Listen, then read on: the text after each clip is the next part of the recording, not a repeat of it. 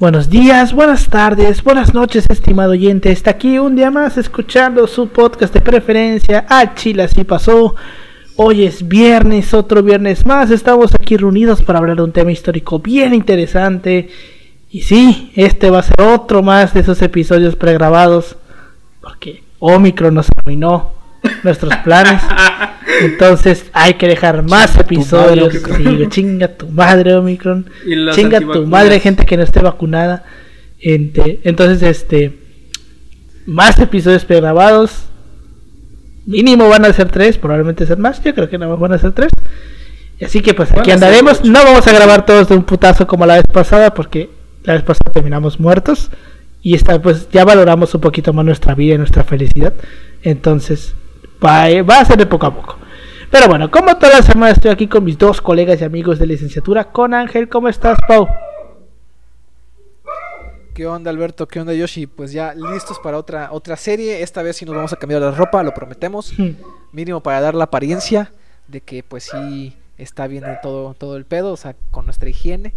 Eh, ya, como pueden ver, ya volvió a cambiar la decoración de mi cuarto. Ya otra vez bueno, los que, los que estén viendo por YouTube, ¿no? Como por personal esencial. Me volvieron a encerrar en el sótano de la. Ya estás en el sótano de la DFS. De la DFS. Al lado del horno crematorio. El otro día, hablando de la DFS, el otro día estaba yo viendo una nota del Universal donde decía que eh, espiaron a... a Juan Gabriel pero hacía mucho énfasis en que lo hicieron con recursos públicos. Pues, o sea, no y me dio risa porque, pues, no mames, la DFS era una asociación gubernamental, obviamente que usa recursos públicos. Pero bueno, ¿qué podemos hacer ante ese tipo de, de cosas? Pues bueno, también me encuentro con mi colega y amigo Yoshi López. ¿Cómo estás, Yoshi? Un gusto, Alberto, ya sabes, este, cruzando los dedos porque todo salga bien y no haya problemas, todo salga bien, eh, pueda revisar al fin mis archivos y pueda volver a encerrarme en mi biblioteca para ser de nuevo el erudito de la carrera, eh, como, bien lo soy. Obviamente, ya eh, con las medidas de prevención, recuerden que si van a usar estos tipos de cubrebocas, verificar que mínimo sea usar doble, usar las medidas así, adecuadamente. Así se usa el pinche cubrebocas no así. Entonces, recordar esas medidas que son importantes para guardar, salvaguardar la salud. Si usted es antivacuna, prepárese para morir porque las estadísticas demuestran que un 90% está hospitalizado entre la vida y la muerte. Ah, sí, sí, sí. Eso está muy interesante. Porque están haciendo pedo de que no, es que no sé qué, que ya, ya aumentó la tasa de, de, de hospitalizados y de enfermos. Y, oh my god, oh sorpresa, pues que la, la, gran mayoría son de gente que no se ha vacunado. Perfecto, aplausos señores. entonces, eh, lo ha demostrado, la vacuna es una de las mejores herramientas para controlar la pandemia. Y recuerden, no, gente, recuerden, no sea paranoico, sigue las medidas de salud y que recomienda el gobierno. Ahí, ahí es, si no tiene recursos o no tiene la posibilidad de hacerse una prueba eh, COVID, y bueno, tiene síntomas, lo recomendable es aislarse para evitar más contagios y en la medida de lo posible que trabajemos en comunidad evitaremos que esto se minimice, evitaremos que ya esto pueda empeorar y bueno, como todo, como todo en la vida eh, y en la historia, no cometamos los errores del pasado y si algo me ha enseñado el buen don Porfirio Díaz es que la vacunación debe ser obligatoria. Así es. Pero bueno. De las pocas cosas buenas de este viejo hijo de puta. Efectivamente. por, favor. por voluntad o por fuerza. Exactamente. Pues sí, vacúnense hijos de su chingada madre. Pero bueno, ¿les parece si comenzamos? Adelante. Fierro, fierro.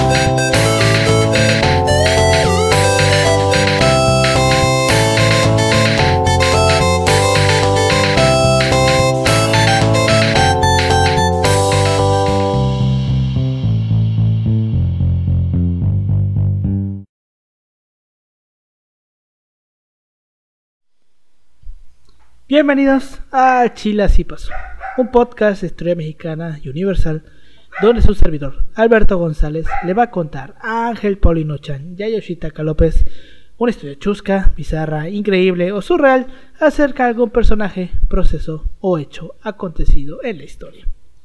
México es sin duda el patio trasero de Estados Unidos. En efecto. Porque aceptémoslo, siempre nos han tratado como tal y siempre nos hemos comportado como tal. y es por esto que siempre el gobierno estadounidense ha influido en el gobierno mexicano. Y eso es algo que todos sabemos, ya aceptémoslo, todos lo sabemos. Y la influencia de Estados Unidos en, México llegó a muy altos grados durante la Guerra Fría, por eso de la amenaza comunista en América Latina. Fue por eso que la CIA estuvo muy metida en México en este periodo y hizo cosas cuanto menos interesantes y que no son muy conocidas. El día de hoy les vamos a hablar sobre la participación de la CIA en México. Eh, dato curioso, ¿Por la dato curioso, De Alberto. la CIA. Dato curioso, Alberto ya no tenía ideas para hacer podcast, así que hizo una historia de una historia de Instagram que probablemente usted ya había visto en donde decidió este tema. Eventualmente acaba No, no, no, no, no, este, este ya lo tenía planeado de antes. y bueno, eh, afortunadamente para bien o para mal estamos utilizando trabajos y antes de este podcast estábamos leyendo las opciones que hay. Así que serán temas muy variados, algunos fumados en clases que, que no que, que la verdad no prestamos mucha atención, eso hay que decirlo, y entregamos una misma mala con tal de pasar. Así que sean no los juzguen. Estamos, somos igual, Así somos personas que tienen muchas cosas que hacer. Somos, más somos, somos niños usando somos internet. ¿no? niños usando internet. Sí te vienen APA, sí te vienen APA. Este, Pues sí. Bueno, primero para ir empezando este pedo, tenemos que empezar hablando de qué chingados es la CIA. Porque bueno, sabemos todos que es la CIA, pero pues tiene su historia más o menos. Eh, hasta las vísperas de la Segunda Guerra Mundial, los servicios de inteligencia de los Estados Unidos se, caracteriz- se caracterizaban por su inoperante disgregación. Numerosas organizaciones estatales e independientes ejercían simultáneamente y sin coordinación cometidos similares en el área del espionaje. O sea, todos hacían todo y nadie se organizaba. Entonces, las funciones de investigación política, por ejemplo, las, las ejecutaban a la vez el Departamento de Estado, el FBI y los ministerios de Marina y de la Guerra. Entonces, todos hacían todo, güey. Nadie se ayudaba, nadie se hablaba. Era un puto desastre.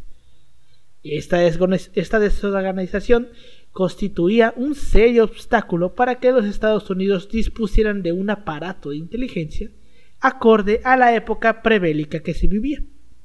El papel de Estados Unidos en el mundo hasta el segundo conflicto mundial había sido bien modesto en comparación, por ejemplo, con los que desempeñaban Inglaterra y Francia. Esa fue una de las razones por la que su servicio de inteligencia se había concentrado hasta entonces en los asuntos domésticos, como la represión del movimiento sindical y de aquellas corrientes ideológicas no asimilables por el sistema. De los güeyes nada más chingaban comunistas y hasta ahí. un día tranquilo, básicamente. Ahora, en política exterior, la élite dominante estadounidense se preocupaba fundamentalmente de la fidelidad de lo que ellos han denominado siempre su patio trasero, o Así sea, es. Latinoamérica. En efecto. Ya, ya, ya saben, Todos nada, nada nuevo. Eventualmente, creo que de hecho, creo que la última reunión que tuvieron en la junta de los tres amigos ya dijeron que México ya no es como tal un, pla- un, pato, un patio trasero. Lo cual está culero porque ahí ellos mismos están aceptando que sí nos consideraban el patio trasero. Pero oye, necesitan mexicanos para los para mano de obra. Este, dato ahí curioso. Pinches cínicos a la verga. Ah, pues da- dato aquí como que curioso. Eh, de hecho salió un estudio en donde los estadounidenses están renunciando a niveles históricos. Ay, sí, ¿eh? ¿Están qué? Están La renunciando, a neta. Están renunciando a niveles históricos porque ya no encuentran... Y no por otro trabajo, ¿no? Creo que, o sea, no es como que hayan cambiado de trabajo, o sea, renunciaron. no, por fíjate trabajo, que la- nada más dijeron renunciaron, ¿no? No, fíjate que hubo eh, varios casos. Hubo gente que encontró trabajos mejores, otros que, que laboralmente eran más este, reditables y eran menos estresantes de los que tenían. eh, y tenían un poco más de derechos laborales. Recuerden que los norteamericanos es, es el. Bueno, Estados Unidos es la. Eco- es una de las Pinche, economías industriales del mundo que menos derechos laborales tiene. Ahí como dato. Eh, ahí- Qué triste. eh, bueno, ahí como. El país de la libertad. Eh, ¿Cómo se llama? El punto es de que hubo varios casos en gente o que decidió emprender un negocio, lo cual es obviamente válido y al final much- igual gente que se replanteó su vida, que dijo, ya pasé el COVID, eh, me doy cuenta de que, o sea, esta empresa no va a ver por mí, entonces yo prefiero estar por mi lado y cambiar mis prioridades de vida. Entonces, todo este factor es como que muy interesante de verlo en perspectiva de cómo una pandemia cambia las mentalidades de las personas y cómo ver que y ver cómo el sistema está mal. Todo está mal, todos ustedes están mal. Así es. Pero esa es otra Pero- historia. Pues sí. Eh, decenas de intervenciones militares de todo tipo se aseguraban de hacer cumplir la, conocida máxima del quinto presidente de los Estados Unidos, James Monroe, la doctrina Monroe, que en 1823 declaró que América debería ser para los americanos del norte, En efecto, en efecto. del norte. Hay que hacer una Más gran de tres- diferencia. Sí, América. es, muy, muy- es muy diferente. De América del Norte es diferente. Pues sí. Más de tres cuartos de siglos después, otro presidente estadounidense, Roosevelt, basándose en su política del Big Stick, el gran garrote, sostendría que su país podía intervenir en cualquier nación latinoamericana culpable de actuar incorrectamente en su política interior o exterior. Básicamente es. Así de huevos, güey. Básicamente dice ahí. Eh, literalmente, entendemos que eres autónomo y todo por el estilo. Sin embargo, Pero el derecho, ¿no? Re- reafirmo mi derecho. afirmo mi Sí. derecho a intervenirte si así lo deseo. Qué cabrón, güey. De hecho, él mismo así lo hizo en varias ocasiones, recibiendo, por ironías de la vida, el Premio Nobel de la Paz en 1906. Sus pulsiones bélicas eran de tal calibre que en cierta ocasión le escribió a un La- el amigo. puto colmo, ¿eh? Sí, el puto colmo. Ahora sí es como esa, este corto de los Simpsons de "Hmm, muerto por un premio Nobel de la Paz. ese pendejo fue el mismo del, del que invadió Panamá, ¿no? O sea, ma- sí, sí, sí. El que armó su que sí. en Panamá. Sí, porque estamos hablando de la época del canal de Panamá. Espero y eso nunca nos, no nos pase con el istmo de Tehuantepec. Imagínate. En fin. Entonces, este, él, sus pulsiones bélicas eran tal de, de tal calibre que en cierta ocasión le escribió a un amigo, cito, confidencialmente agrade- agradecería casi cualquier guerra, pues creo que este país necesita una. Así de huevos. Así de huevos. Premio Nobel. premio- cosas de premio Nobel. Premio Nobel de la Paz, ¿eh? No lo olvidemos. No, no se sorprendan, Pues, no se sorprendan si un día ven a un genocida o por el estilo en un premio Nobel de la Paz. Posiblemente sea yo. Pues eh, ¿A quién que a quién a, a un güey al que querían nominar al Premio Nobel de la Paz? ¿A quién fue? ¿A quién? Que no me acuerdo, o sea, a Trump o a Hubo un pendejazo que querían nominar al Premio Nobel de la Paz, no me acuerdo quién. Pero bueno, Eh, Este- no. Pero, Bueno. este. eh, ¿Cómo se llama? ¿Qué iba a decir? Eh, eh, de que a Vargas Llosa le deberían quitar el Nobel de Literatura. Eh, eso iba a de decir. literatura. Ay, güey, Vargas Llosa, no sé en qué momento se nos perdió, eh. La neta. ¿En qué momento se Yo Cuando se que- postuló para presidente ya era, ya era, ya estaba volviéndose nefastito. Yo creo que lo secuestraron y algo le hicieron. Y lo intercambiaron, güey. Y lo intercambiaron los aliens. Le, le practicaron una lobotomía. Puede ser. Pero bueno. Eh, dos fueron los factores esenciales que llevaron al gobierno de los Estados Unidos a crear una potente institución encargada de las tareas de inteligencia. En primer lugar, el ataque japonés a Pearl Harbor en diciembre de 1941. En la agresión nipona, ocho buques de guerra fueron hundidos, cerca de 200 aviones fueron destruidos y alrededor de 3.000 hombres resultaron muertos o heridos. El ataque japonés a la flota norteamericana en el Pacífico se realizó en unas condiciones sorprendentes. Al menos tres de las oficinas dedicadas al espionaje conocían los preparativos secretos de la operación, pero tal era su desmadre en, temas de coordinación que no estaban al corriente de las orientaciones del Departamento de Estado y los diplomáticos, por su parte, no tenían acceso a los materiales de inteligencia del ejército y de la marina. O sea, tanto era su desmadre en temas burocráticos, güey, que no fueron capaces de darse cuenta. Sabían, lo sabían, pero nadie fue capaz de decirle a los altos mandos qué iba a pasar, por su desmadre. Pero bueno, este acontecimiento convenció a los círculos gobernantes de que debían unificar urgentemente todos sus, todos sus organismos de inteligencia.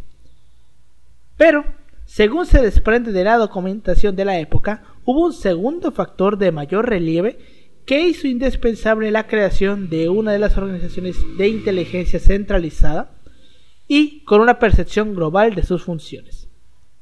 Las élites dominantes del país estimaban que la potencia más grande del mundo requería unos servicios en consonancia con su futura influencia internacional.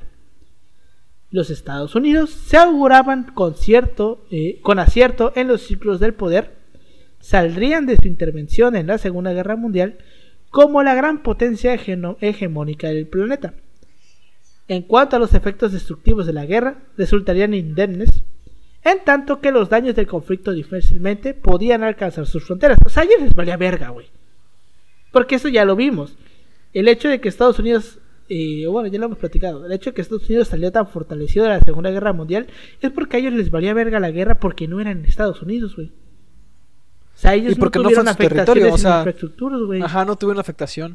O sea, no tuvieron Igual sabes que, infraestructura. básicamente. Y yo creo que sí tuvo mucho que ver también el hecho de que se forma así la, la NKVD, ¿no? O sea, primero era eh, el primer nombre que tiene la KGB, ¿cuál es? Es el. Creo que La Orquesta Roja. Ah, no. La Orquesta Roja, me, creo, que, creo que es la, Orquesta Roja. Como uno de los organismos más fuertes de inteligencia ah, que, se forman en ese tiempo. O sea, y estamos hablando de inicios de la revolución de, la revolución rusa. bueno, no, no, inicios, pero bueno, vaya, se entiende, ¿no? Que es durante la revolución rusa. Y un organismo que obviamente siendo comunista y después de la Segunda Guerra Mundial, con el terror del que se le tiene al comunismo, pues ya haya pues este tipo de de necesidad de que se forme una agencia de este tipo. Ah, exacto. Sí, güey. Sí, y ahorita vamos a ver qué, cuál es esta segunda gran eh, segundo gran factor para crear la, eh, la CIA. Pero bueno, entonces vemos que Estados Unidos realmente les valía verga la guerra, porque pues no se estaba peleando en su territorio, no estaban teniendo afectaciones de infraestructura, no estaban perdiendo fábricas, no estaban perdiendo canales de producción. Ellos salían, les valía verga. Pero pues sí. Eh, pero además se encontraban en, en inmejorables condiciones para convertirse en el gran país acreedor.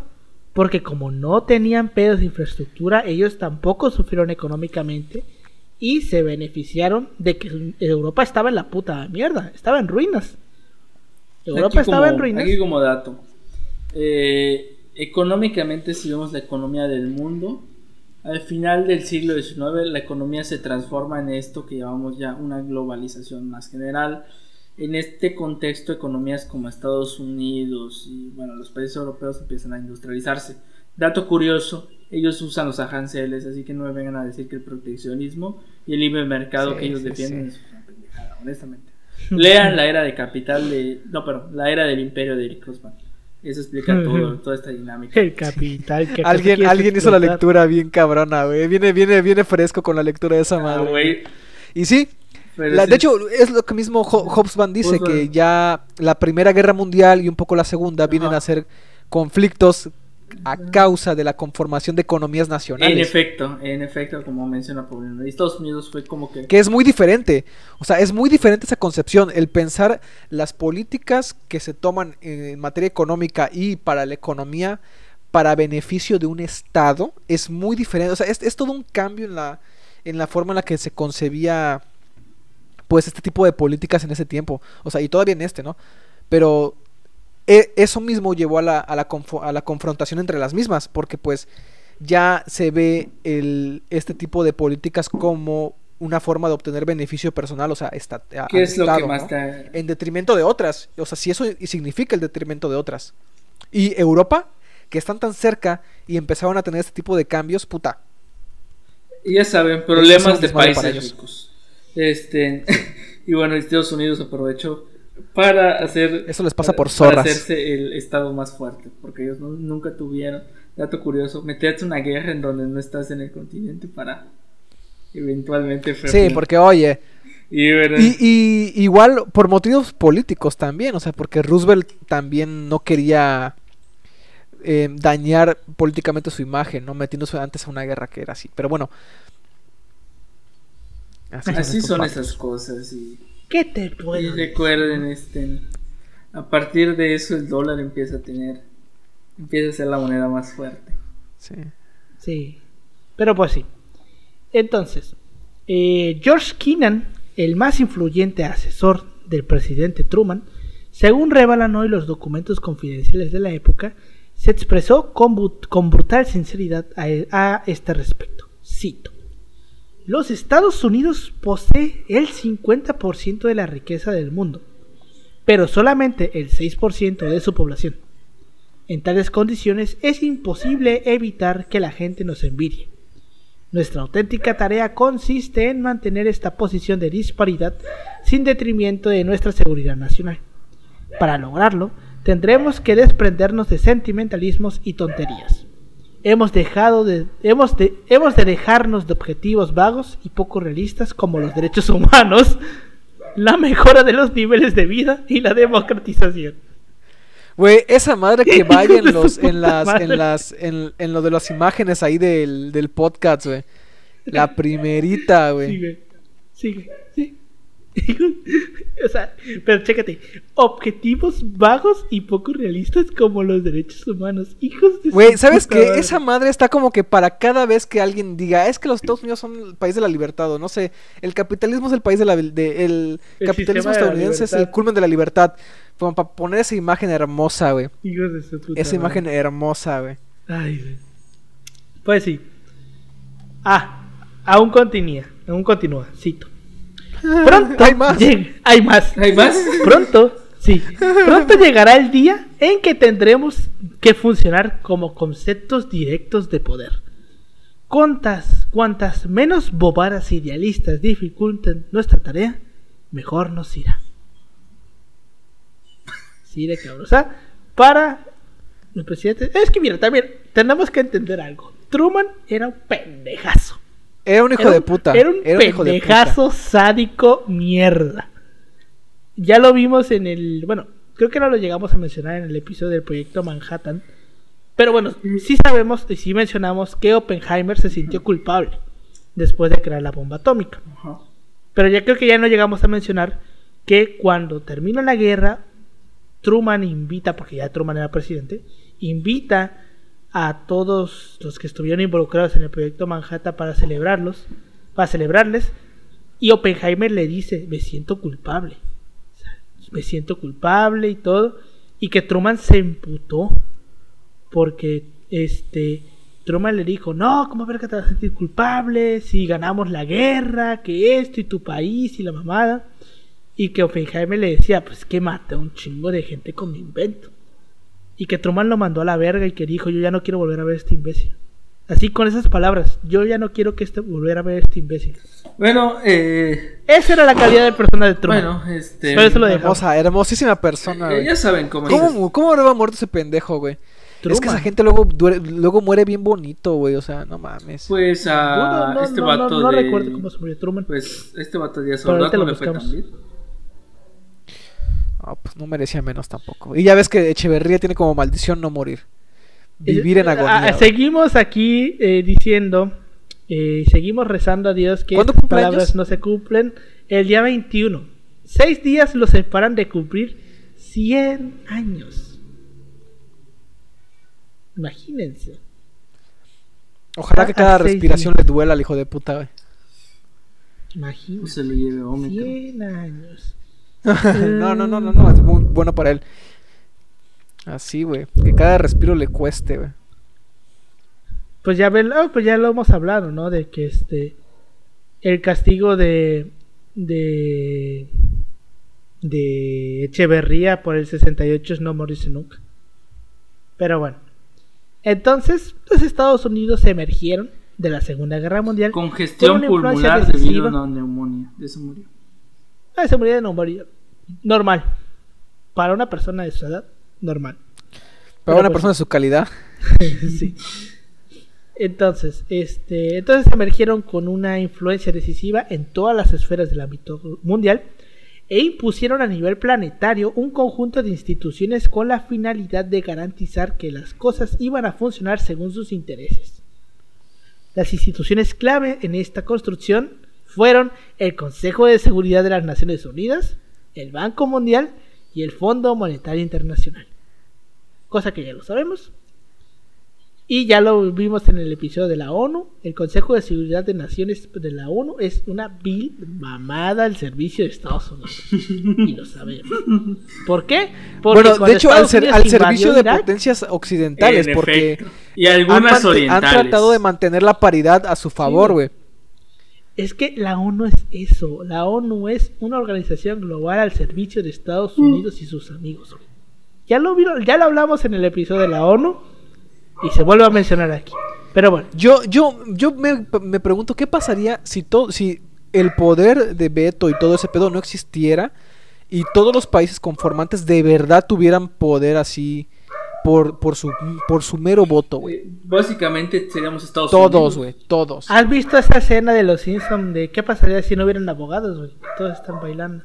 Sí. Güey, hay un episodio muy cagado, dos minutos de, de corte en este pedo, en el que cuando llega Alvarado manda a la verga a los abogados, güey.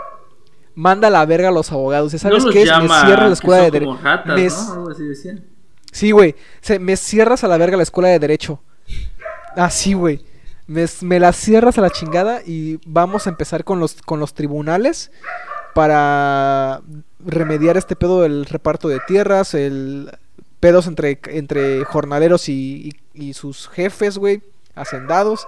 Y vato, es así como en tres años se resuelve un pedote que venía desde después de la, de la independencia, güey, con la conformación de las haciendas en Yucatán. ¿Qué pasa cuando no hay abogados? En tres años resuelves los males del mundo, güey. Así, güey. Pero bueno, no es para nada para los que están viendo y son abogados, no es cierto. O sea, bueno, sí es cierto lo que Hacen un diciendo, gran o sea, sí- labor. Sí, pasó Hacen eso. una gran- Sí O pasó sea, eso. Ustedes van a, a- a Todo- todo cualquier depende de cómo sea el facultad de abogado. derecho y hoy, güey. Ay, Y no, pues me yo da me la pena, pasé bueno. bien. Me- Todo me depende de la al- calidad del abogado. Me dieron alcohol, conocí culturas nuevas, personas de otros países. Yo, yo me la pasé bien. La facultad de Sí, derecho. ahí estuve. ¿No te acuerdas cuando me invitaron al festival este? El día que, el día que me fui Cierto. temprano. Sí, sí, sí. El día sí, que, sí, el, bueno. el día que nuestra compañera de Lee dijo, ¿y este a dónde va? Y dijo, profe. Yo dije, ya me dio permiso, adiós. Pues sí. Pero bueno, todo depende de la calidad del abogado. Tampoco, se- Sí. o sea, tampoco es para generalizar, porque no somos abogados ingenieros para estar generalizando. Miren, Pero si bueno, hacen un labor continúa. social, siéntense orgullosos de eso. Si no contribuyen al bien, cuestionense Chinga lo que están haciendo. madre. Así es. Pero bueno, a estas eh, instituciones se añadió en 1948 el Plan Marshall, mediante el cual los Estados Unidos protestaron a la, prestaron perdón, a la Europa Occidental una ayuda económica de 16 mil millones de dólares. La operación crediticia tenía una doble finalidad, crear un macromercado para los productos norteamericanos en Europa y, a su vez, controlar el, peligro- el peligroso esco- eh, escoramiento hacia la izquierda que se este- experimentaba en el viejo continente. Básicamente para que no se hicieran comunistas. Ah, sí, Con el Banco Mundial...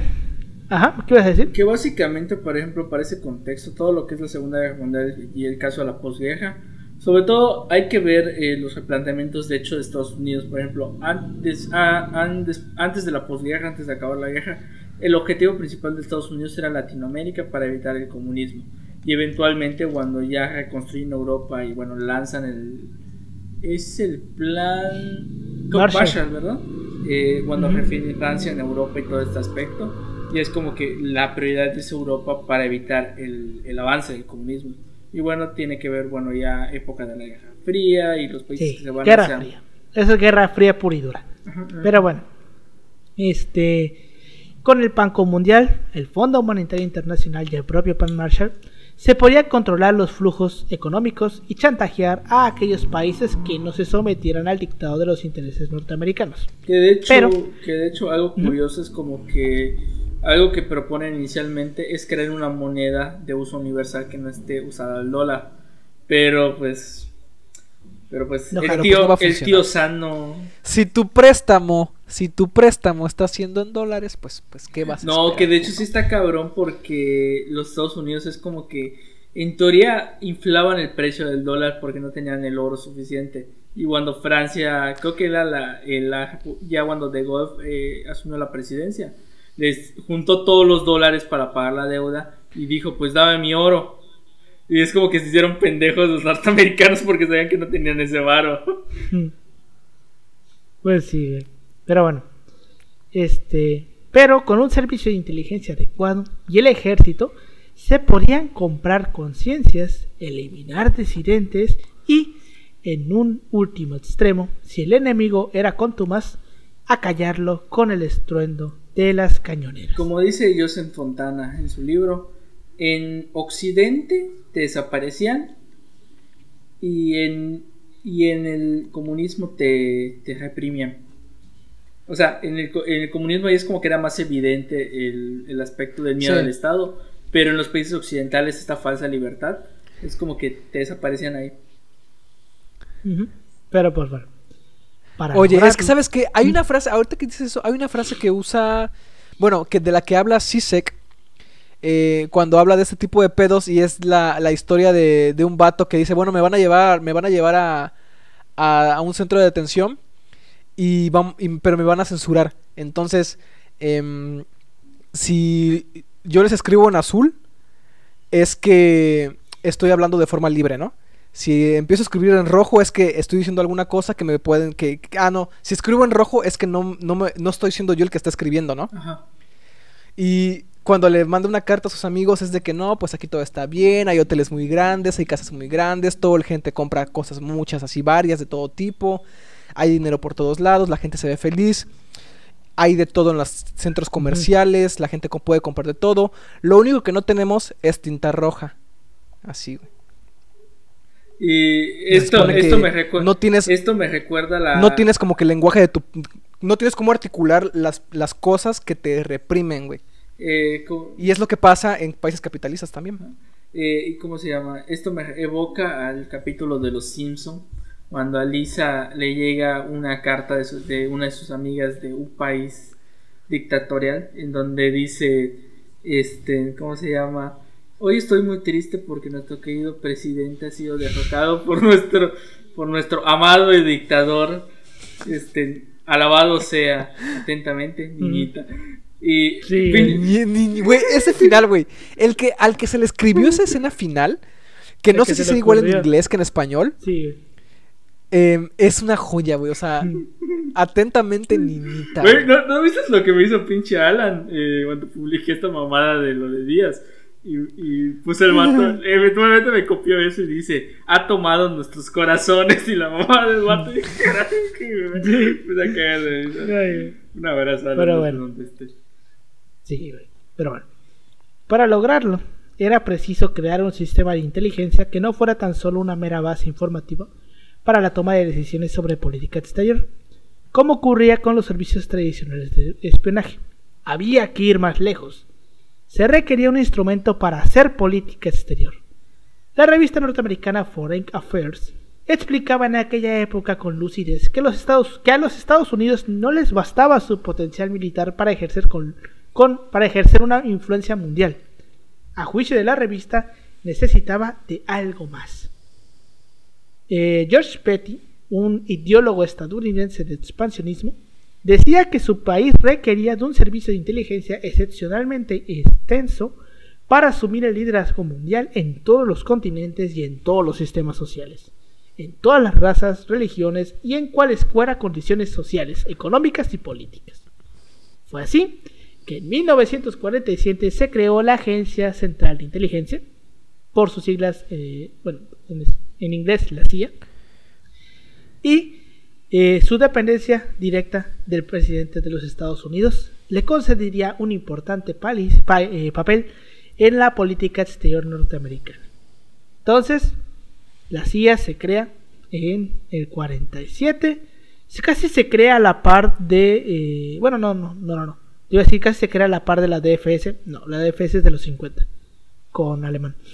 Pero, este... Bueno, ¿en, eh, ¿qué sección es el alemán? 46-52, Es- ¿no? Es, eh, Sí, 46-52. 46-52. Bueno, estos sí son más o menos contemporáneos. Pero vaya, Alemán trabajó con este los sistemas de espionaje estadounidenses en la guerra. Entonces, vaya. Todos los presidentes mexicanos en la mayoría. Bueno, sí, pero recordemos que Alemán se inspira en la CIA para crear la DFS. Este, así como los dictadores se inspiran de otros dictadores para hacer métodos eh, represivos De tortura. de tortura. Sí, güey. Pues bueno. Ahora. eh, la colaboración entre funcionarios mexicanos y la CIA es un asunto conocido desde que Philip aquí, un ex agente de esta corporación, lo hiciera público a mediados de los 70. A partir de del 2017, el gobierno de Estados Unidos ha desclasificado documentos relativos al homicidio de, John, de Kennedy, que un día vamos a hablar de ese pedo. Algunos comentados aquí por Guillermo Sheridan, porque esto es una nota de letras libres. No hay pistas frescas sobre el magnicidio, pero a partir de algunos detalles nuevos es posible conocer mejor las operaciones de la CIA en México en la década de los 60, su injerencia sobre el gobierno mexicano y qué tan cercana fue su relación con quienes fueron presidentes. Que recordemos, que el güey que mató a Kennedy vino a México. Llegó de México hacia Estados Unidos. De hecho, Pero- algo interesante de hecho de la CIA, eh, no sé si ya lo he contado, ¿conoces a Manuel Buendía? Periodista. Me suena. Ah, sí, sí. Eh, El punto es de que Manuel Buendía, eh, de hecho, encontró pistas de la CIA operando en México. O sea, la CIA lo que hacía es que permitía el tráfico de droga a Estados Unidos con el tal de generar recursos para financiar la guerra eh, a los guerrilleros de Nicaragua. Y entonces al encontrar eso lo mataron los narcos. O sea, es que Buendía ya, s- ya había encontrado a estos grandes narcos que ya empezamos a conocer a partir de esta época de los 80 prácticamente. O sea, Buendía es como que los, lo, lo pero también habla acerca de las redes de corrupción y de dónde se saca el dinero para financiar ciertas operaciones de la CIA. Y ves cómo funciona la protección de hecho de ciertas agencias a ciertos criminales con el, con el fin de con el fin de tener ciertos objetivos. Y esto, por ejemplo, son documentos que, por ejemplo, la DEA y algunos agentes de la CIA se quedan como que medio callados por, por el tema, porque sí es un poco polémico este aspecto. Imagínate. Pero bueno, entonces, este, uno de los, de los documentos más importantes para este tema es la historia sobre la estación de la CIA en México, escrita por y para la propia agencia, que cubre de 1947 a 1969. Es un relato real de espías redactado por Anne Pasture, quien fue la mano derecha del jefe de la de estación en México la mayor parte de estos años, Winston Scott. Debido al paso por México del asesino oficial de Kennedy, que fue Lee Harvey Oswald, unas 200 páginas de este texto, menos de la mitad, fueron entregadas a una de las comisiones del Senado de estadounidense en 1978, que fue la comisión que se encargó para eh, investigar el tema de Kennedy, que dato de vital importancia, si usted algún día se quiere dedicar a la política y no quiere que algo sea investigado, cree una comisión para investigarlo. De la mejor hecho, manera de hacer que no se haga nada. Pero bueno, este se hicieron públicas a principios de los 90 a partir de la presión social que siguió de la película de Oliver Stone, JFK, para que el gobierno transparentaba- transparentara la- más información sobre el caso. En esas páginas, páginas aparecían varios nombres, datos y pasajes enteros censurados, algunos de los cuales han, han comenzado a relevarse, para, a revelarse. para su, ¿cómo se llama? Para que se den una idea, es un texto que, a ver, que háganse cuenta que casi todo está rayado así. Sí. Sí, de hecho, hace poco, eh, no me acuerdo qué dependencia de del gobierno entregó un documento de, de sobre Ayotzinapa Ajá. que era una pendejada porque todo estaba rayado, güey. Creo que nada más se rayan como dos o tres palabras, güey. Pero ellos cumplieron entregando el documento, güey. Ah, eso sí. Pero bueno. Eh, Este- De hecho, creo que todos, de hecho, creo que es, es como que algo muy general en las películas. Sí. Como que despies cuando van a buscar en los archivos y está casi está mamada rayada. O si lo han visto en Call of Duty, eh, creo que en Black Ops, eh, te muestran, por ejemplo, cuando son las operaciones de la CIA. Aquí hay, documentos hay maneras de verlo, ¿eh? Sí, sé que hay maneras de verlo y todo. Pero Pero bueno, continuando con este pedo.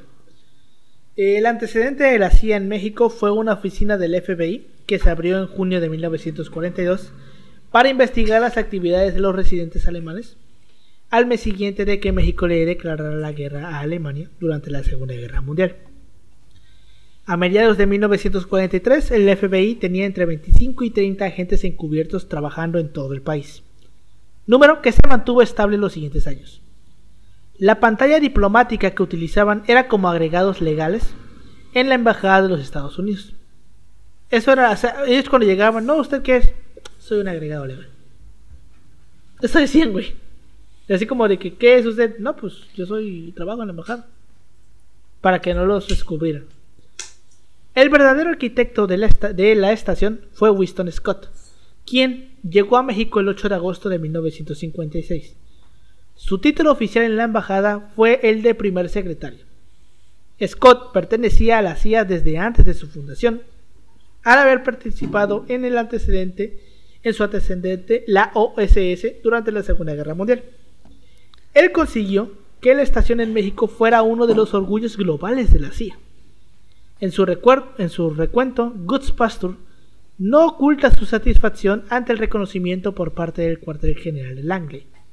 Sus inspectores llegaron a evaluarla como la mejor del hemisferio occidental, o sea, todas las, de todas las oficinas de la CIA en América. Esta era la mejor, la más chingona, Que queda más cerca, güey. Pues, ¿cómo Pues sí, güey. Y una de las mejores de la agencia en cuanto a operaciones, archivos y programas de vigilancia. Después de la Segunda Guerra Mundial, la importancia geopolítica de México se incrementó al convertirse en uno de los principales escenarios de la Guerra Fría, aunque no lo creamos. La Ciudad de México era el único lugar en América Latina donde había embajadas de cada país comunista, entre cuyo personal, al igual que en la de Estados Unidos, había agentes de sus respectivas oficinas de inteligencia con libertad de movimiento en todo el país y cierto acceso a la extensa frontera norte. O sea, aquí nosotros digamos, vénganse, no hay pedo, pongan su pinche embajada, nos vale verga. Oye, oye, México, ¿puedo poner mi embajada aquí? Simona. a huevo, güey. Yes- Yesenia, tú cáele. A huevo. México tiene, Entonces- México tiene algo característico. Sí, México está todo madre. Es como de que sí, tú vente, güey, no hay pedo. Oye, pero ahí tienes, tienes a los gringos, no hay pedo, pues ah, tú, tú- tú y yo somos compas. Tú caile, tú caile. Es, Tú es como la, la antigua casa de Alan en México. Sí, güey. Pero bueno. Este.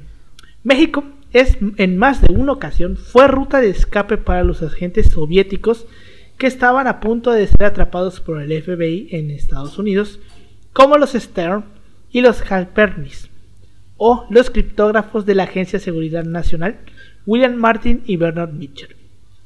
Los estadounidenses a sueldo de la inteligencia soviética iban a México para reunirse con, con sus oficiales de caza. Esto se incrementó aún más, aún más después de 1959 con el triunfo de la Revolución cubana, pues solamente México mantuvo relaciones diplomáticas con Cuba en todo el continente y era la única ruta de transporte entre la isla y el resto de América.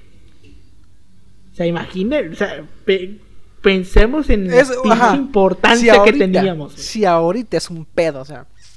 Imagínate en esos años, güey. Si ahorita le tienen miedo al comunismo, hijos de su puta madre. De hecho, vean, En los 60 se cagaban. O sea, no mames. Pero eh, de hecho, eh, vean el final de la pre... Bueno, no el final, sino vean la parte del Padrino 2, eh, cuando va a Cuba eh, este, y anuncian que ganó la revolución y ven como todos los burgueses o todas las clases altas buscan por todos los medios salir de Cuba. O sea, eso es como que al grado de la concepción del comunismo para el tiempo. O sea, dentro del, de- dentro del imaginario colectivo de todo lo que va a cambiar. Y adivinen para dónde se fue esa banda. Esa banda eh, sospechosamente blanca. Así es. Adivinen para dónde fue. Miami. Les- Maya- Miami.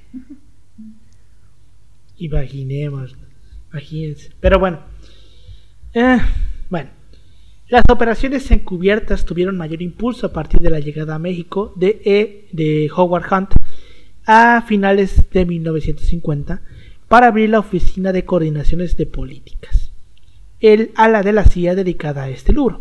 Este rubro. Hunt trabajó en la CIA de 1949 a 1970 y al final de su carrera sería llamado uno de los plomeros de la administración de Nixon. Un equipo de agentes encargados de realizar trabajos sucios y uno de los autores intelectuales del Watergate, que también vamos a hablar de ese tema un día de estos. Un día, un día. Un día de Invitaremos a Nixon. Pinche escandalazo. Invitaremos a Nixon. ese. A huevo. La primera operación de vigilancia empezó en octubre de 1950 y en 1969, al momento en que Goods Pasture escribía su historia. Cumplía 19 años ininterrumpidos de, inter- de operación.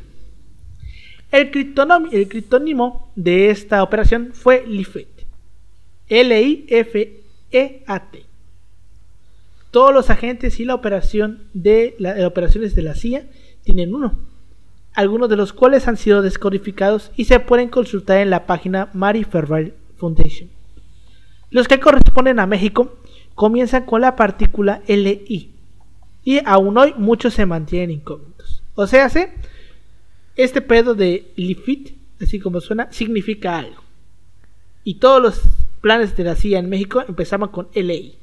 Entonces a lo mejor pon tú que Lifit significaba tacos rusos. Pon tú. No sé.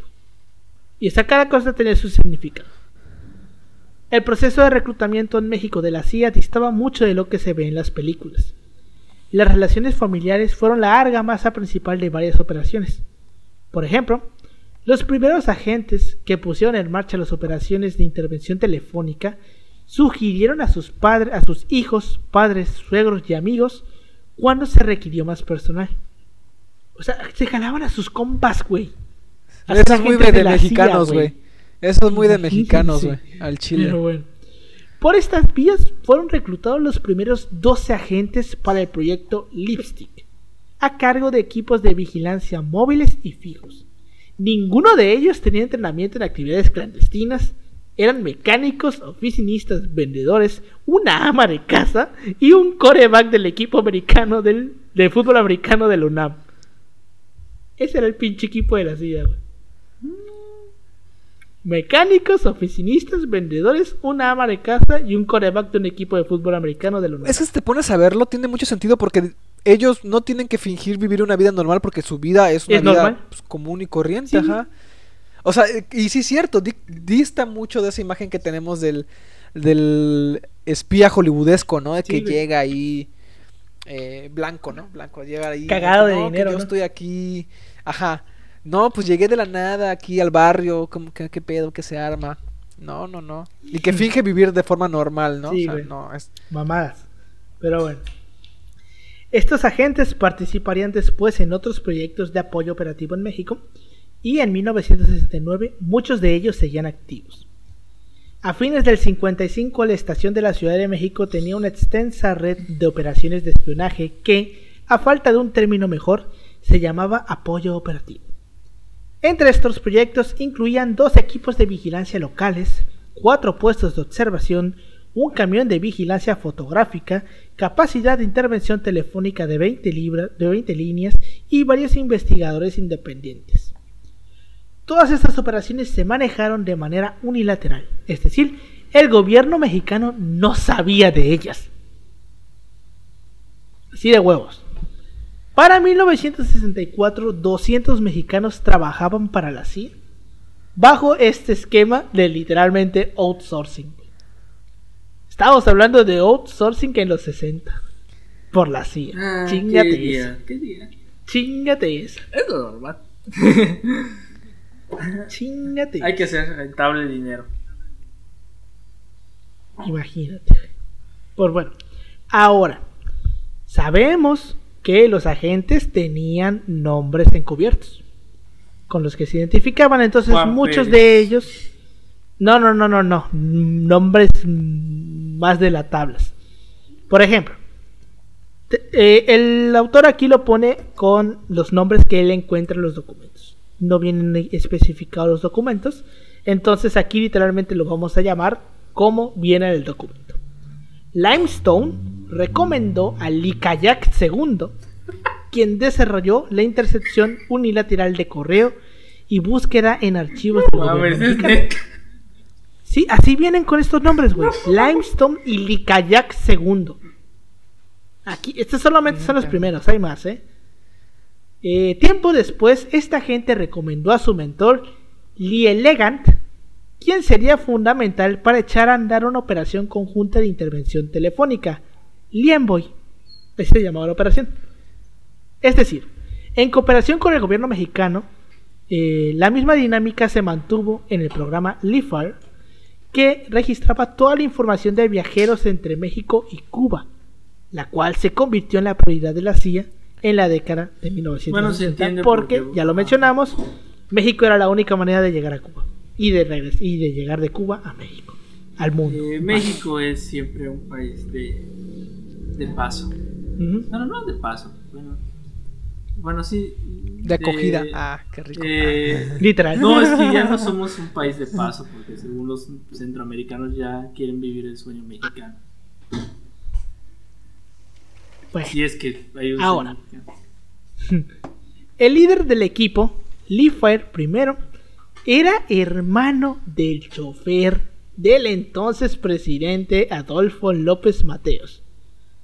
Posteriormente, personal de la DFS, porque lógico, ¿no? Lee Fire incluía los listados mediante una cámara oculta en el Aeropuerto Internacional de la Ciudad de México y otra que los agentes escondían en la corbata. Los primeros años, un técnico de la CIA recogía la película directamente con el jefe de inmigración de México. Y este güey tenía el nombre de Litempo 10.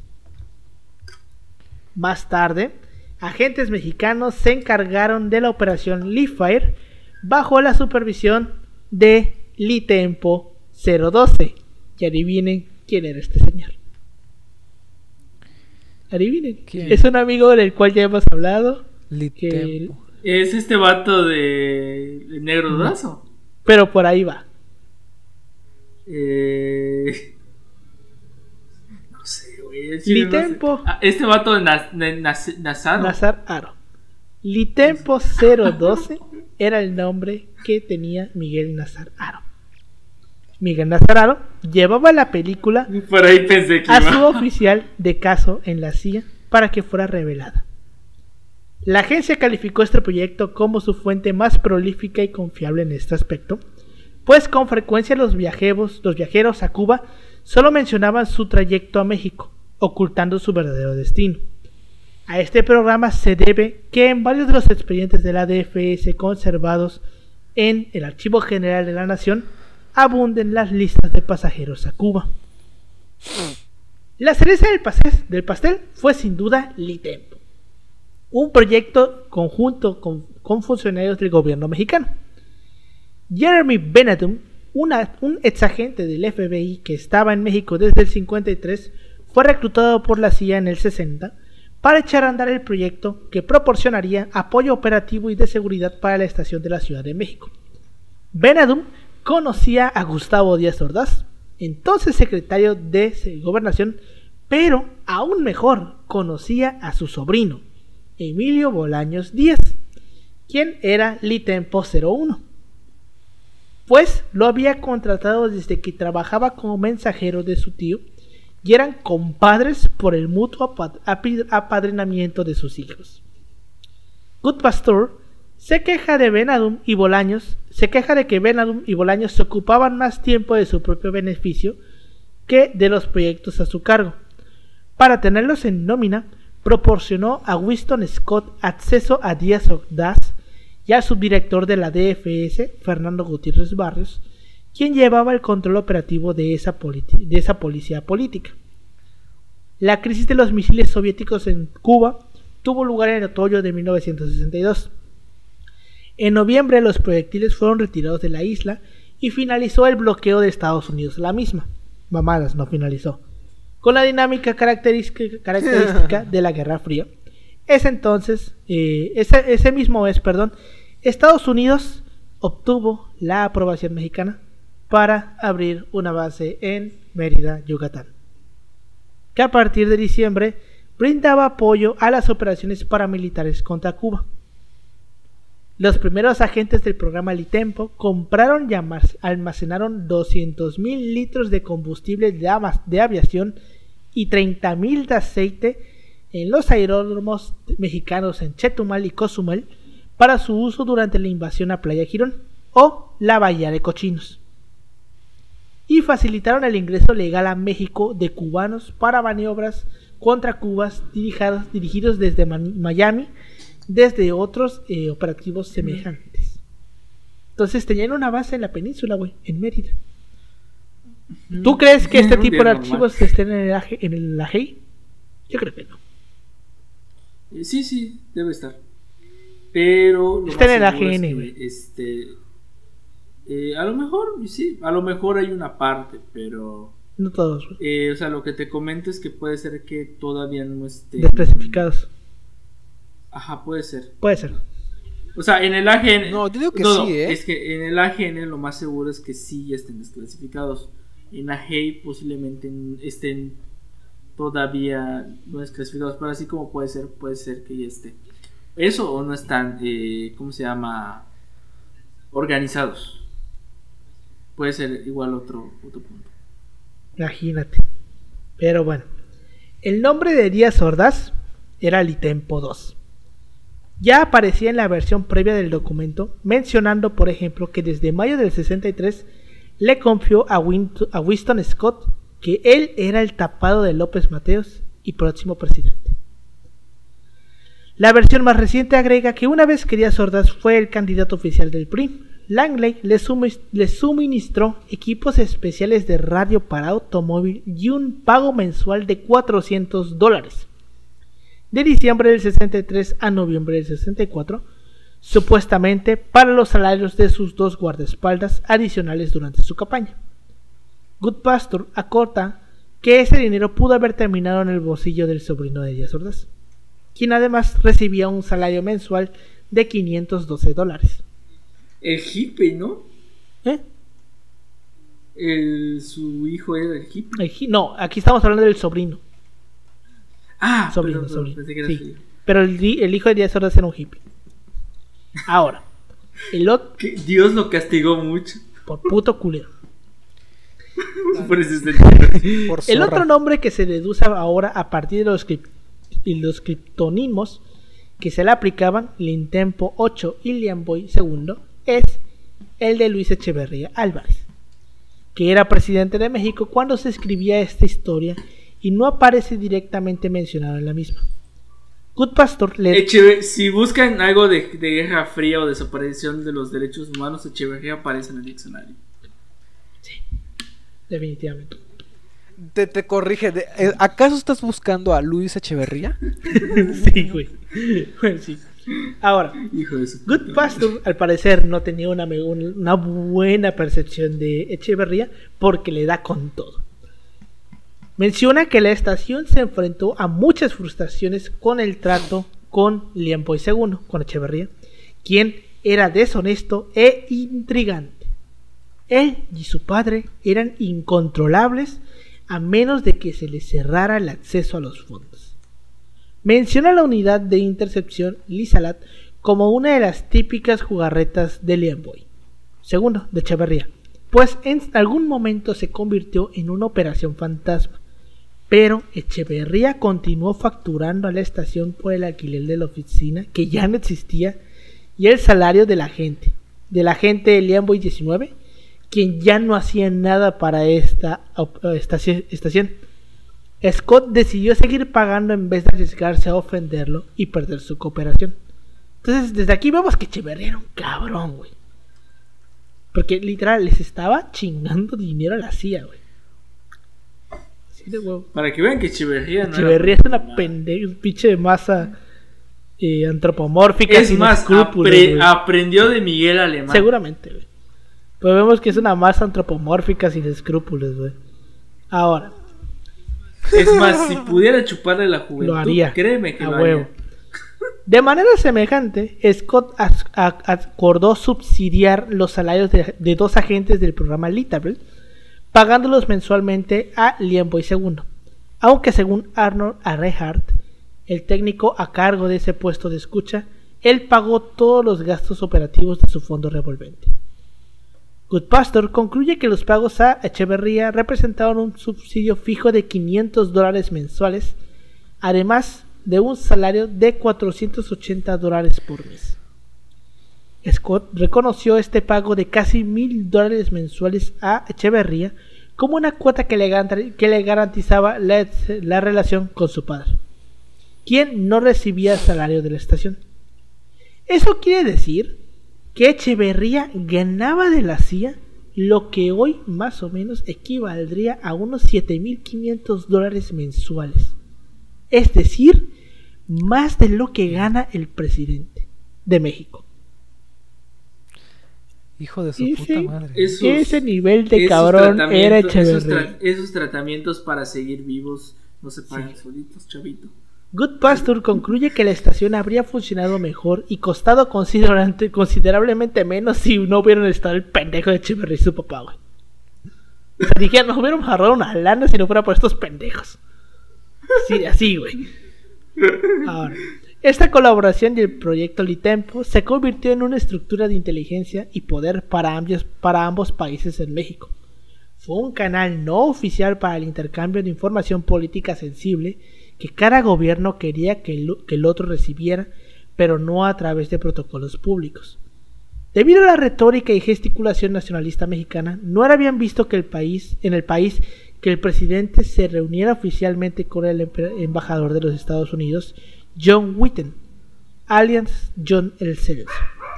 Otro agente que fue jefe de operaciones encubiertas de la CIA en México y América Central en 1963, declaró ante el comité del Senado que esto llevó a una situación muy peculiar, en la cual el contacto principal del presidente mexicano con el gobierno de los Estados Unidos era a través del jefe de estación de la CIA y no de los embajadores.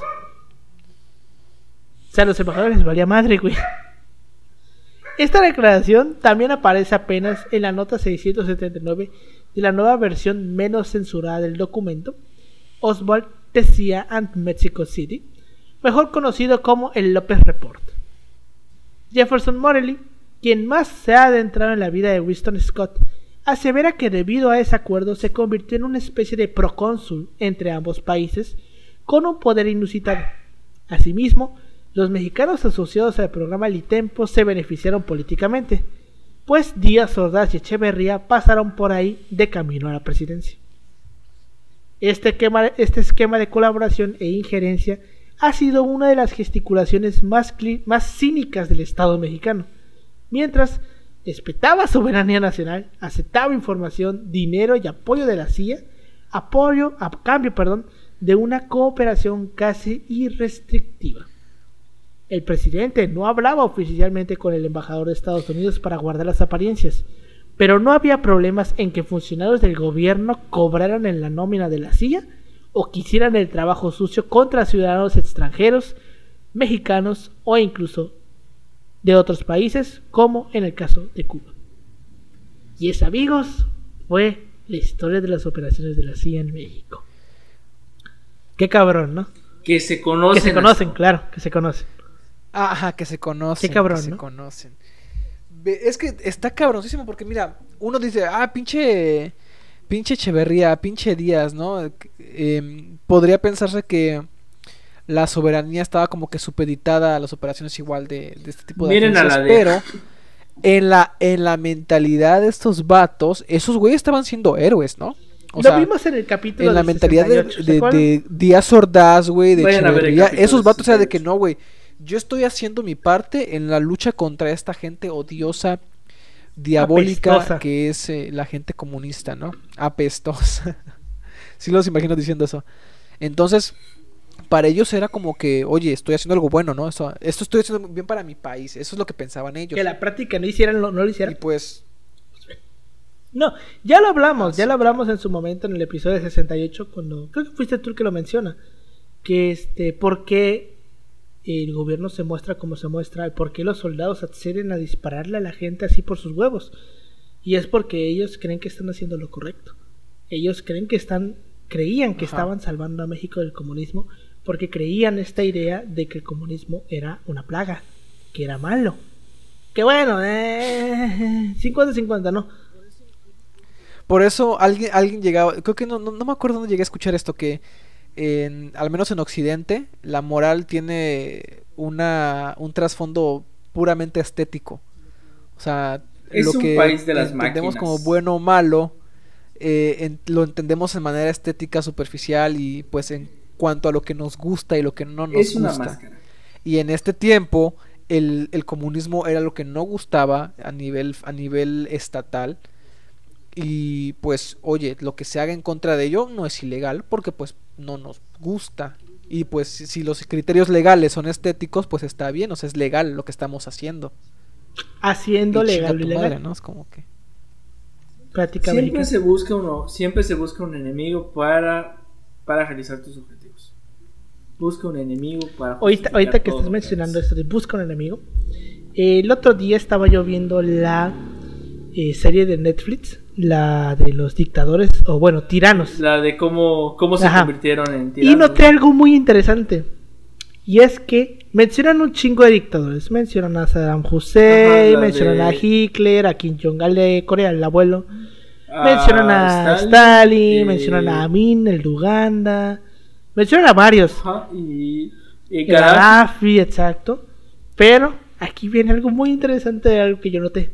Si se dan cuenta, todos estos dictadores que, no, que hablamos eran dictadores que, o bueno, gobiernos que estaban en contra de los intereses de Estados Unidos. Porque no te menciona a Videla, no te menciona a Pinochet, no te mencionan Ah, al exacto, güey de El. Salvador, Ah, ¿neta? no, No, no te, te menciona- mencionan al güey de Brasil, no te mencionan a ningún dictador latinoamericano. Nadie en el plan Cóndor. Nadie del plan Cóndor, güey. Solamente te mencionan a Stalin, a Amin. Lo más latinoamericano que llegaron a mencionar fue a Duvalier. El de Haití. ok, Y lo mencionaron Sí, dos es o que tres vato veces. era un hijo de también. Y ya.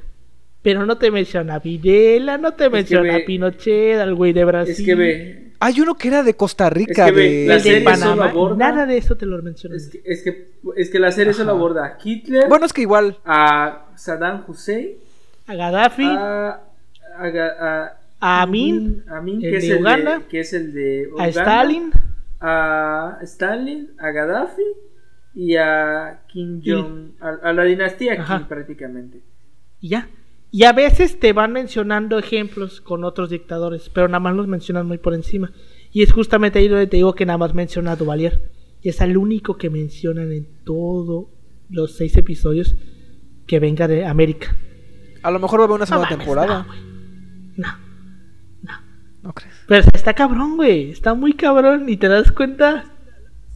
Es que mira, la percepción que tenemos de, de lo, te digo nuevamente, de esto de lo bueno y lo malo en cuanto a ideología política, nos la enseñan, güey. Por eso te digo, en, en el ensayo que yo les estaba comentando hace rato sobre la percepción del comunismo a través del cine, es increíble cómo por el mismo miedo de las productoras cinematográficas a que la censuraran, ellos se autocensuraron y empezaron a sacar una lista inmensa de películas que hablaban contra el comunismo y empezaron a usar ciertos recursos de enemigos pasados, por ejemplo, de los gángster. Por eso en las películas de los desde los años 10, 20 a los 40, mucha de la temática anticomunista la pintan como si fueran gángsters también, porque pues era una forma de fácil asociación, ¿no? De una cosa con la otra, ¿no? O de los gays, que en ese tiempo no era tan visto, la gente afeminada, la ponen también traspapelada en esta percepción de lo, de lo comunista, em, cositas de este tipo, güey. O sea, finalmente lo que, lo que mucho de la gente entiende eh, por ese tipo de sistemas, el, que quieras, ¿no? Lo, lo, proyecta bastante el cine. Sí, güey. Es- es muy cabrón. O sea, nos podríamos hablar un, un episodio entero de dictadores. Del plan Condor, fíjate que es un buen, un buen episodio ese. Pero bueno. Sí, no manches. Y la otra vez estaba viendo un, un tweet muy pendejo que decía, porque por dice, em, se dan cuenta de que cuando salían de las dictaduras eh, latinoamericanas no se iban a países socialistas y, y- o, o de izquierda, ¿no? Se iban a países capitalistas y yo sí, sí, se ve que no ubicas el plan Cóndor, hijo de tu puta madre. En así. efecto, y es como cuando reducen el caso de la crisis que provocó, o sea, es como lo de Allende, que dicen provocó una crisis alimentaria. Obviamente, cabrón, porque Estados Unidos, como no le convino. A través de la CIA no, también, no, es ¿no? que, es que- vatos es que- literalmente les cortaron todo el comercio. O sea, ahí tu libre mercado. Los créditos, güey. Ahí los tu libre mercado. Es que, güey, es que, ahorita, como mencionas, por la CIA con el caso de Allende, güey, es que no hubo un solo puto país en este pendejo continente, güey, en el que la CIA, güey, no estuviera ahí.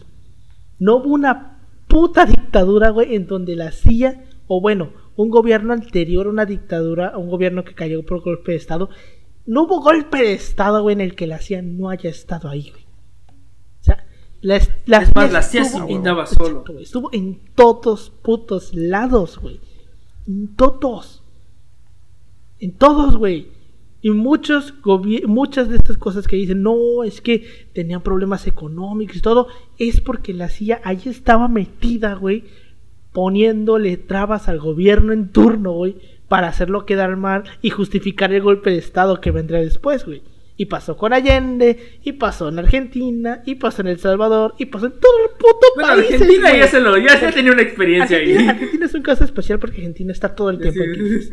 Es un caso especial. Argentina es un caso que se cuesta aparte. Es un caso que se cuesta aparte. sí, Se cueza aparte. Aparte en temas de dictaduras y crisis económicas. Pero es que ahí estaba la Dato güey. curioso, ya alcanzaron Sí, 50% de inflación. Vete a la verga. pinche 50% de plástico. Solamente, En creo que 2021. solamente en el, en el caso de Cuba puede decirse que no estaba la CIA metida, pero no podemos tampoco negar que Sí. no haya intentado, ¿sabes?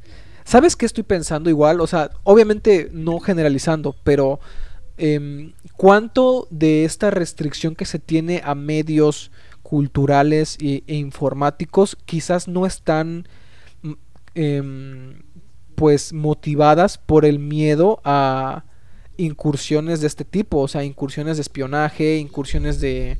Y ya, ya ahorita no nada más eh, incursiones físicas, sino hasta tecnológicas y... ¿Cómo se llama? Y virtuales, ¿no? O sea, este hecho que dicen es que no nos dejan tener acceso a, a ciertas plataformas de internet y es que, pues finalmente Cuba es un estado nacional que cualquier estado nacional va a buscar protegerse de algún tipo de amenaza, ¿no? Y si saben, hay algún tipo de red hay- y hay algún tipo de, de cuestión tecnológica, informática, que te- represente para tu seguridad nacional un peligro, pues la vas a restringir. O sea, y es algo, yo digo, o sea, probablemente, obviamente no, no es la, la única respuesta, ¿no? Pero es quizás una aproximación, digo, pensándolo quizás, de el mismo Estado cubano buscando protegerse de una incursión de este tipo, ¿no? A través de redes sociales, a través de ciertos dispositivos electrónicos, porque pues también no es como que no sea posible que lo hagan. O sea, yo, yo creo a la CIA Sí. capaz de todo. Yo alguna vez llegué a leer algún eh, archivo desclasificado que mencionaba explícitamente que después de la Revolución Cubana, esto ya, bueno, pasó después de la Revolución Cubana, tenían la idea de meter un coche bomba en el mero centro de Miami para matar a la mayor cantidad de gente posible y culpar a un cubano. Conociendo a la CIA, era el archivo desclasificado ya está, güey. Ese era el plan. No lo llegaron, no lo Este, llevaron a hacer este. por algún motivo u otro, pero el plan era vamos a matar Eh, gente y vamos a Porque echar la tal vez a se Cuba". plantearon, oye, como, como nos estamos pasando Güey, de verga. No Oye, mames, que dijeron, por Dios. wow, wow, wow, wow, wow. Tranquilos, ¿será Güey. prudente esto que estamos Por Dios, haciendo? tú ya, como, como que dijeron, vamos a matar Después gente. del ¿Tú crees MK Ultra. Tú- ese, ese también es otro episodio que vamos a hacer, pero ¿tú crees que, ¿tú crees que Este, no les vale verga a la eh, gente, güey? Por cierto, bueno, si, si con su propia gente les valía verga, o sea, este eh, estas Vean- historias que cuentan luego de los propios espías, güey, de que cómo a ellos los mandaban a la verga luego, si la misión lo requería, o sea, no se me hace para nada descabellado que lo hicieran con la población Por cierto, civil este que toqué el tema del MK Ultra, vean la serie de Netflix llamada Una Bomber. Hay una parte de la hay Ah, parte verga. de un estudiante.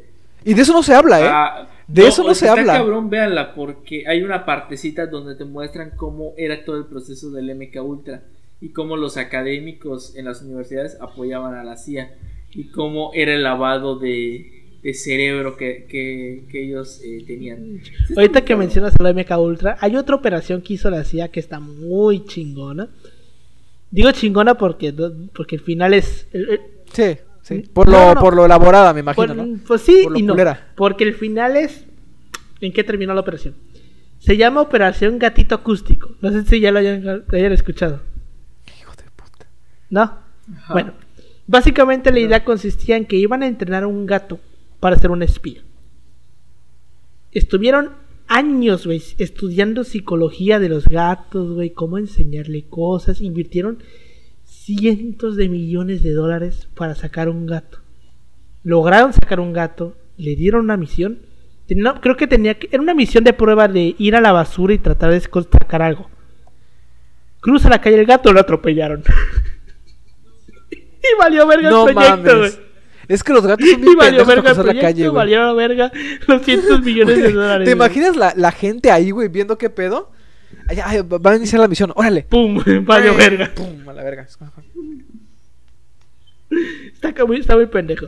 Pero bueno, comentarios que tengas, Pau, sobre este tema.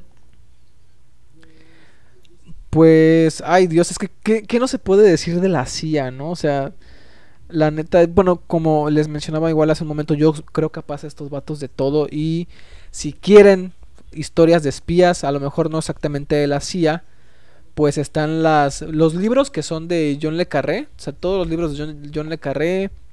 Está la película del Topo, que en inglés es, eh, Taylor Tinker em, Taylor Tinker Soldier, algo así. Em, muy buena. Sobre películas de la CIA, ahorita no me viene a la mente. Ah, bueno, hay uno donde sale Colin Farrell y Al Pacino. Ahorita hablando del Padrino 2. Busquen película de Colin Farrell y Al Pacino y es eh, sobre cómo entrenaban a pues a la gente, ¿no? Más o menos cómo creaban a cómo le daban entrenamiento a los a, a reclutas nuevos, ¿no? Está muy interesante. Y bueno, pues siempre recordar que detrás detrás de toda persona nefasta que esté o que haya sido relevante en la política internacional, probablemente la CIA esté detrás de él. Hasta que se cansen de él y lo quiten, ¿no? O Pues comentarios que tengas tú, Yoshi. Comentar de que suena es una institución, al fin y al cabo, tiene sus cla- malévola. ¿Sabes cómo me imagino yo a la CIA? Como la, representa- la representación del Partido Republicano en Los Simpsons. Así, güey. En la cima de una Sí colina, en un, ca- en un castillo embrujado, güey. Así con cuervos, rayos, güey. Todos sentados en una silla, en una, en una mesa que es una esfera glo- globa- un, un globo terráqueo enorme, güey. Así me los imagino. Yo no los tengo tanto así, pero eventualmente es un es un instrumento que de alguna otra manera han usado algunos políticos para promover algún otro fin. Eh, en efecto, en el caso de México, al tener esta cercanía, no estamos exentos de que en algún momento, bueno, obviamente en su momento, hubo operaciones dentro del país y bueno, eh, ahí estuvo México. Bueno. Eh, vea- eh, como les recomiendo, vean el documental que se llama ¿Quién mató a Manuel Buendía? Ahí hablan acerca de cómo de alguna manera opera eh, la CIA dentro del país. Obviamente esto ya es para el sexenio de Miguel de la, Miguel de la Madrid. Pero igual es como que... O la película Roma, Ah, güey. En la película Roma te muestra más o menos el papel que tiene la CIA en este tipo de represiones. eh, Sí, porque Roma Sí, transcurre en los 70, a ¿no? manifestantes. 69, 70, ¿no? Sí. Estamos en Eh. el mero, mero, en la mera, mera época de la Guerra Fría. Pero bueno. Y pues nada, este, y nada, este, ellos eran los que entrenaban a ciertos agentes de las dictaduras latinoamericanas para la tortura. Entonces es toda una institución que tiene muchas cosas oscuras y eventualmente mientras más archivos sean desclasificados podremos saber la magnitud que ha tenido su impacto en Latinoamérica, su impacto en el mundo.